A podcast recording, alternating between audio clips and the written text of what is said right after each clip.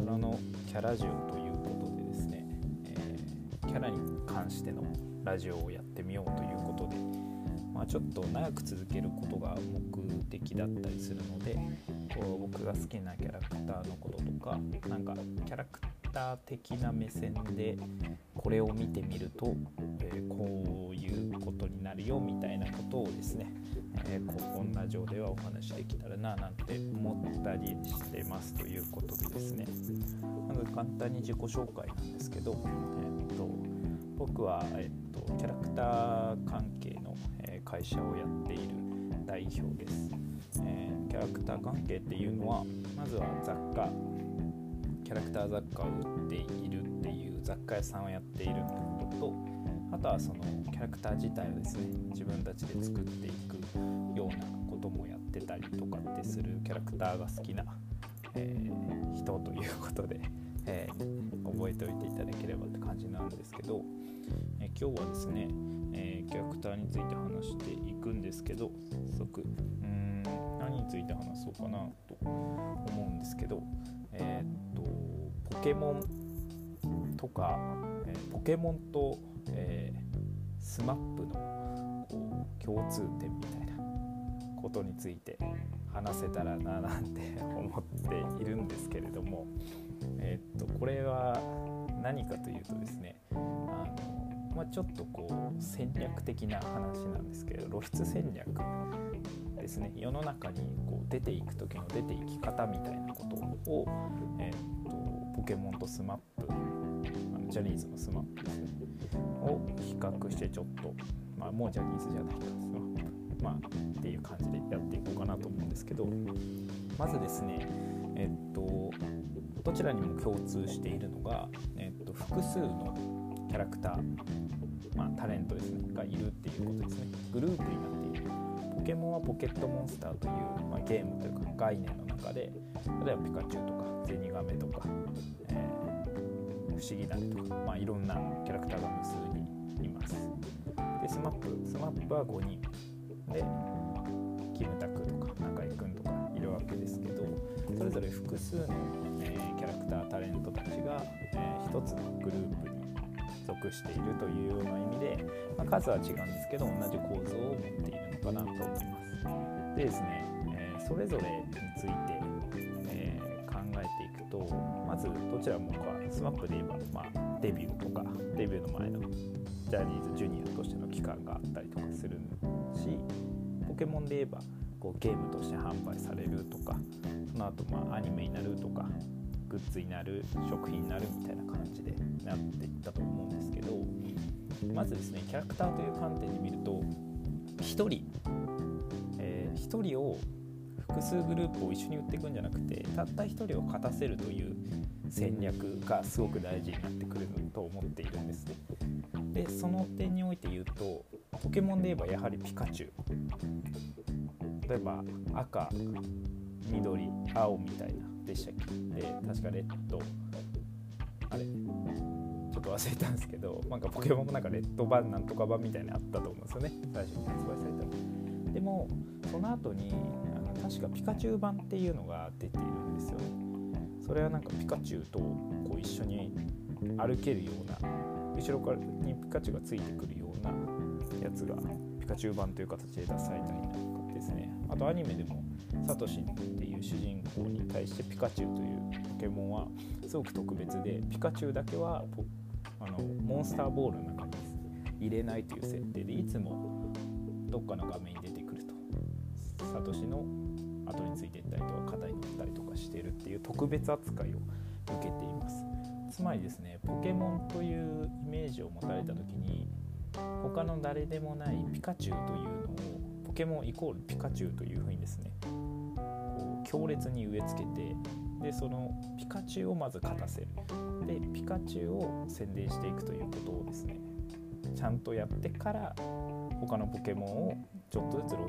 出させていって人気を出していくという戦略が取られているんですよね。でこれ SMAP も同じだと僕は思っていて、まあ、これ SMAP に限らずジャニーズとか、まあ、他の AKB とかもそうかもしれないんですけどまずは1人対等させるとで多分 SMAP でいうとキムタクだったと思うんですよねまずはグループの中で1人有名にさせて SMAP といえばキムタクっていう風なところを作っていってですねそこから徐々に1人ずつ、まあ、例えば中居君とか、えー、草薙君みたいな感じで出していくというような戦略が取られてるんですでこれは非常に合理的でやっぱりそのこ、まあ、特に今なんてこうインターネットが当たり前になってこう SNS とか YouTube とかを毎日見て情報の方が起こってるんですね接種がとても多いし、えー、日進月歩でいろんなものが開発されていってで人々の情報収集の量もすごく多くなってる。情報型の時代の中でやっぱりなかなかこう覚えてられないというかこう一回接したものでもまた新しい情報が更新されちゃうのでなかなか覚えてられないみたいなことが起こります。ってなってくるとまあ、このグループっていうところでこのグループ全員をはい覚えてくださいというふうにプッシュして同じような露出をしていってもなかなか難しいということがあります覚えられないですでもそんな中でまずはピカチュウまずはキムタクっていうふうにアイコンとなるような人を1人だけしかも強烈にいろんなメディアに一気に押し出したり継続的にその人がアイコンになるようなところをガンガン押し出していくということでまずはそのグループ自体とかその人っていうのを台頭させると。で覚えてもらうでここが一回まず覚えてもらえることによって次に行けるということなんですよね。次のででも重要なのはその1人だけ勝ってその1人だけが有名になり続けててもやっぱりグループとしてはうまくいってなくて2人目3人目っていうのをどうやって出していくかっていうのもとても重要ですね。でその時に大事なのは、えっと、ピカチュウとかキムタクが取ったところじゃないお客さんだったり、えー、キムタクとかピカチュウではこう認知させられなかったり拾いきれなかったお客さんの、えー、ニーズというかこう願いというかを叶えていくようなキャラクタータレントを出していくというのがすごく重要で。例えばキムタクはもう王道でかっこよくてドラマバリバリ出てるみたいな。そしたら中居君みたいなこうバラエティもやりながらみたいな人が出てきたりとかこう草薙君みたいなこう優しい人みたいなのが出てきたりとか。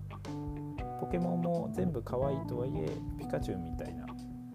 ところだけじゃなくてニャースみたいなこう喋れるよねみたいなところが出てきたりとか。あとは何かこう色って意味でも黄色のピカチュウに対して青とか緑とか赤のゼニガメ人影、えー、不思議だねみたいな感じでこうピカチュウと明らかに違うよねっていうところを取れるような